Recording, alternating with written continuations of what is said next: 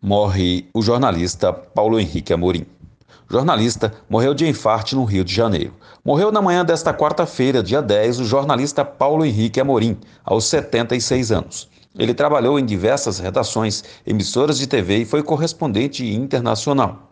Seu último trabalho foi na TV Record, no programa Domingo Espetacular. O jornalista morreu de infarte na capital fluminense.